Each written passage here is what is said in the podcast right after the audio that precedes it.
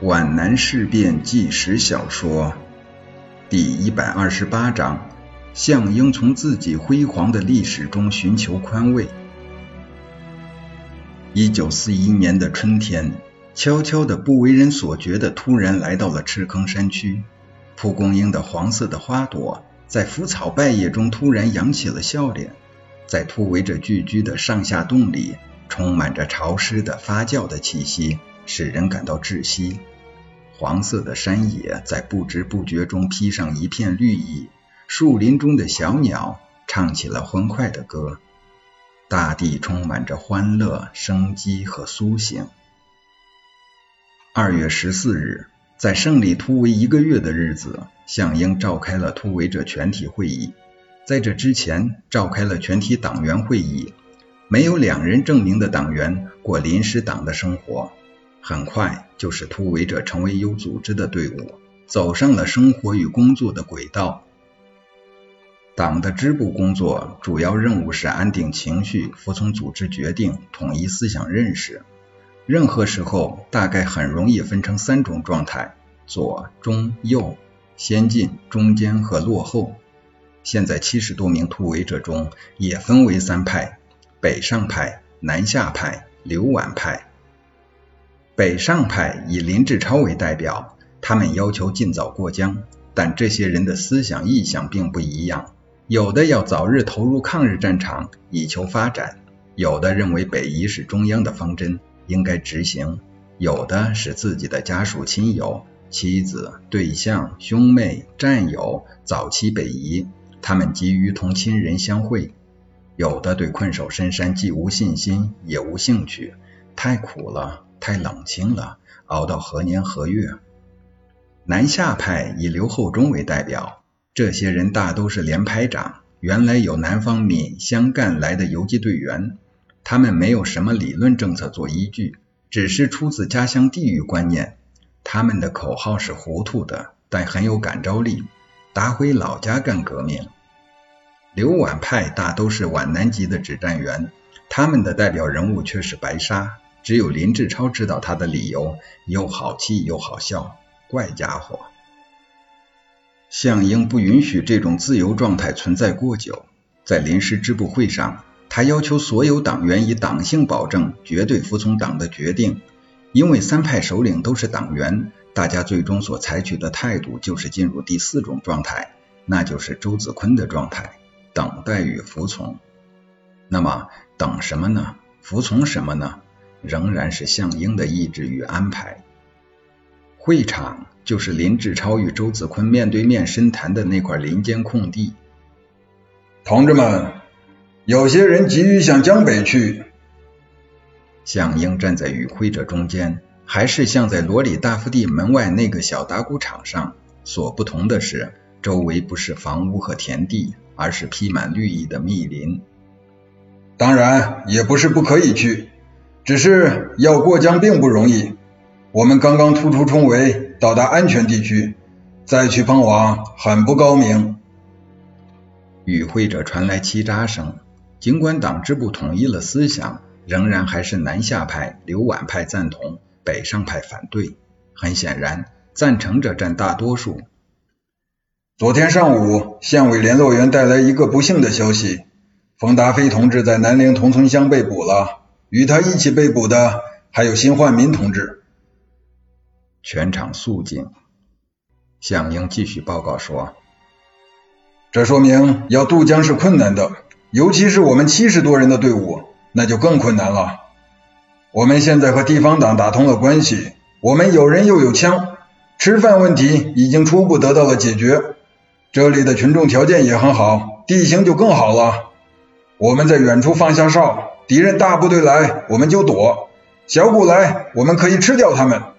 只要我们坚持住，发展一个营到两个营，并不是困难的事。现在管机关的有，管作战的有，管经济的也有。我们的老战士将来都可以当排连长。项英看到了白沙。是啊，我们还有记者，可以管文化。白沙两眼闪光，正中下怀，显然异常兴奋。将来我们发展了，仍然可以办报纸吗？从前我们中央苏区从省苏到各县都有报刊，中央政府机关报就是《红色中华》。那时中共中央的有《红色周报》，中央军委的有《革命与战争》，苏区中央局的机关报有《斗争》和《布尔什维克》，红军总政治部的有《红星》，中央组织部有《党的建设》，共青团中央有《青年石化》，工会有《苏区工人》。各省苏机关有红色闽赣、红色江西、红色闽北。项英扳着指头，几乎不打盹的隶数出十几种报刊，使全体与会者感到惊讶。林志超也颇有兴味的听着，他也很感惊讶。他的惊讶不是项英同志的记忆力，而是不明白项英讲这些内容的实质。他完全处在无里雾中。项英同志讲这些的用意何在？今后。赤坑山这些突围者怎么办？要按谁的指示行动？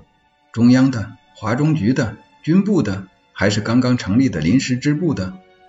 我们将来发展了，仍然可以办报纸，这是什么意思？是什么地区、什么机关的报纸？是谁发展了？发展成什么？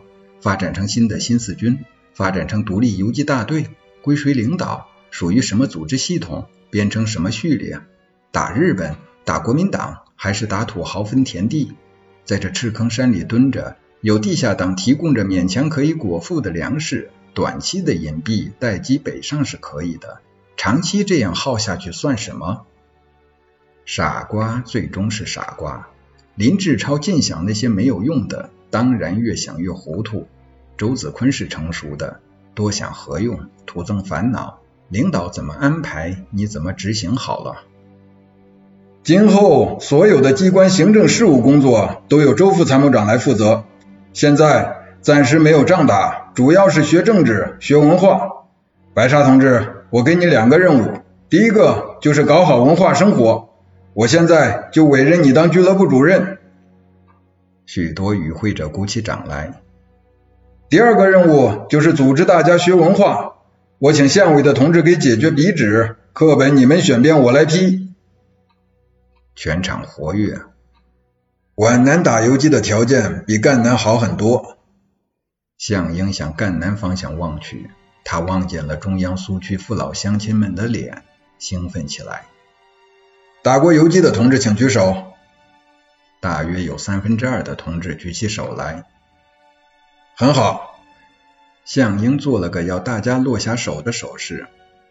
这样多的同志有游击经验，这是最大的有利条件。他的目光落在林志超身上，作战科长正蹲在地上，手里拿着一根筷子似的干树枝挖土，不知是抠毛粮还是抠蚂蚁窝。林志超同志，他这样一喊，作战科长猛然仰起头来，全会场都注视着他。项英并没有训斥的意思，略带幽默。听说你是个悲观主义者？白沙在笑，项英继续说。有什么好悲观的呢？失败了有什么了不起？从头开始就是了。林志超听了之后，真是苦不堪言，而又啼笑皆非。向英说的不对吗？好像很对，又好像不对，似乎需要说明什么，可又说不明什么。林志超能站起来否认自己的悲观吗？不能。在事变前、事变中，他没有乐观过，现在也不乐观，因为他不盲目。不乐观就是悲观，在这七十多名突围者中，只有他负此盛名，似乎也不公平。这种情况叫做无可奈何。他没有暴跳起来，也是一个进步，更是一种磨练。你想想，你在湘赣边打游击的时候，你有几个人？十三个。可是现在是七十三个，而且还会增加，还会扩大。项英并没有让林志超失望。他用极其郑重和信任的声调说：“你是作战科长，对游击战争很有研究，可以称得上是游击战专家了。你当前的主要任务就是抓好大家的军事训练，给大家多讲讲游击战术，将来带领大家打几个漂亮仗。作战科就要作战嘛，皖南山区还不就是咱们的天下？”项英又做了个气势非凡的手势：“有的同志要去江北。”可是都挤到那里有什么好？将来我把你们撒出去，撒遍全江南。蒋介石宣传我们有个三山计划，可是三山，黄山、天目山，石头多，人少粮多，不利发展。我们应该远征闽浙赣，恢复原来的苏区，并不是不可能的。我们可以独创局面，创造第二个陕北。除少数几个人外，全场报以热烈的掌声。有人还喊口号：“打回去，打到南方去！”项英摆摆手，制止了。好了，就讲这些吧。等我腾出手来，我给大家讲中国的工人运动，讲武汉二七大罢工的斗争，讲我跟当时的工运负责人张国焘的斗争。全体突围者大会在情绪激愤的掌声中结束了，只有林志超没有鼓掌。他又体会到了二十八日军分会、茂林军事会议和百步坑会议上的那种心情，他不知如何办才好。项英尽量振作精神，和大家一起鼓掌。只有他自己明白，今天的会议是一剂强心药，不可能维持过久，只能延缓病痛的突发。他要是所有人看到他的笑容，感受到他的信心，其实内心却是苦不堪言。他再也不是过去的项英了。未来虽然是个未知数，但他知道最不堪设想的结果正在逼近。他必须寻求感情上的宽慰，这种宽慰任何人都不能给他，他只能从自己辉煌的历史中获得。项英回到上洞，立即补充调整他的自传。他一张接一张地翻阅着，犹如观赏着层层叠叠的起伏的峰峦。他蹲在洞外平台上的阳光里，金色的阳光如同美酒，给他送来柔和的温暖。晴朗的深蓝色的天空飘荡着几片白云，料峭的寒风在山谷间啸叫，却吹不到他的身上。对面山阴处的残雪变暗了。化成涓涓细流，汇进深谷中的溪水。项英一遍接一遍地读着，对自己的技术越来越不满足，几乎每个章节都过分简略，流水账式的记载，工模材料式的描述，枯燥干巴，缺乏感情。自传的第一章是写我的家世和童年，这里面有许多值得他自豪的东西。他在工厂里跟工头的斗争，在家族中跟他的叔叔向阳远的斗争，都几句话就写完了。传记的第二章是写我的觉醒的青年时期，记述了对苏联十月革命的向往，记述了与董必武、陈潭秋的接触，记述了劳动周刊给他的启示，只写到一九二二年三月，他参加了中国共产党。第三章是写。我在江岸工人俱乐部里的斗争，记述了他领导工人运动、组织工会、当选为武汉总工会书记、领导工会工作的一系列斗争。第四章写我参加领导二七大罢工的经过，以及与张国焘、杨德甫的斗争。项英回想他的历史，就像法庭上的主诉人一样，几乎全是他的理，因为在自我回忆中，无人与他争辩。他翻阅着自传的草稿，认为必须抓紧时间。这是在历史法庭上的证词，这是将来为自身地位和历史评价的辩护状。他此时虔诚、恬静，爱慕自己过去的一切。掀开自传的每一页都是闪闪发光，几乎没有一张不闪耀着光彩。第五章。他记述了1925年五卅运动中，他担任上海总工会党团书记的各种活动。第六章记述1926年十月，他参加领导上海工人第一次武装起义的活动。第七章是记述上海工人第三次武装起义，他是怎样勇敢地率领工人纠察队占领了电话局，解除了警察署的武装。第八章记述了1928年担任过江苏省委书记。但几乎无内容可写。他重点记述了这一年的六月，他在莫斯科召开的中国共产党第六次代表大会上当选为中央委员，并在一中全会上当选为中央政治局委员和政治局常委。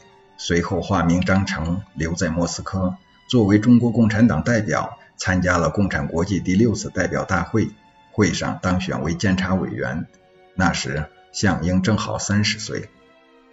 在这一章里，项英特别详细地记述了斯大林接见他的情景，以及斯大林对他的高度评价。这种崇高的历史地位使项英产生了一种强烈的优越感，这在他以后的政治生活中产生了即使不是决定性的，也是非常巨大的影响。如果考察项英和其他中央领导同志的矛盾，或是研究项英所犯错误的其他原因之外的历史原因，便可从这里看到一点端倪。第十章记述了六届四中全会，未做任何描述，也没有披露任何观点，但他一跃而记述了1931年1月15日，他任中共苏区中央局书记，那时成立会议在赣南宁都小布召开，毛泽东、朱德、曾山等同志为委员。接着就记述他如何正确地处理了富田事变，把给白沙看的那封群众来信全文附录在该章之后。以及他在担任工农红军革命军事委员会主席期间的军事工作。十一章记述了1931年11月在瑞金叶平召开的全国苏维埃代表大会，宣布成立中华苏维埃共和国临时中央政府，毛泽东任主席，他和张国焘任副主席。他如何抓红军和地方武装建设，如何抓政权建设。如何抓土地革命？如何抓经济建设？如何抓文化教育事业？他的自传的第十二章记述了调查处理叛徒顾顺章，第十三、十四、十五、十六用四个专章的篇幅写了如何领导南方三年游击战争，说明了三年游击战争在他心目中所占的不同寻常的地位。项英时快时慢地翻阅着已经初具规模的自传，可以出一部很厚的书啊！他这样想着，觉得在自己革命的征途上，每一步都踏出轰轰作响的雷声。项英在这里与许多写自传的同志一样，犯了一个很容易犯的毛病，就是只记成就不记过失。就像三年游击战争，如果没有项英同志的领导，而由别人来领导。比如陈毅来负责，成就究竟是会更大一些，还是更小一些？历史功过难评就在这里。大而化之可以，算细长则难。有时瞎指挥干蠢事，也还是能出成绩的，只是代价大而成果小而已。项英对目前处境的方针仍然是一个字：拖。拖到什么时候算什么时候。拖成什么样子算什么样子，但他想象不出会拖成什么样子。他对任何进展都不抱希望，也没有把握。他隐隐觉得目前的拖跟从前的拖是不一样了。从前那个拖是有难进的目标在向他招手，目前的托目标是什么？又在何方？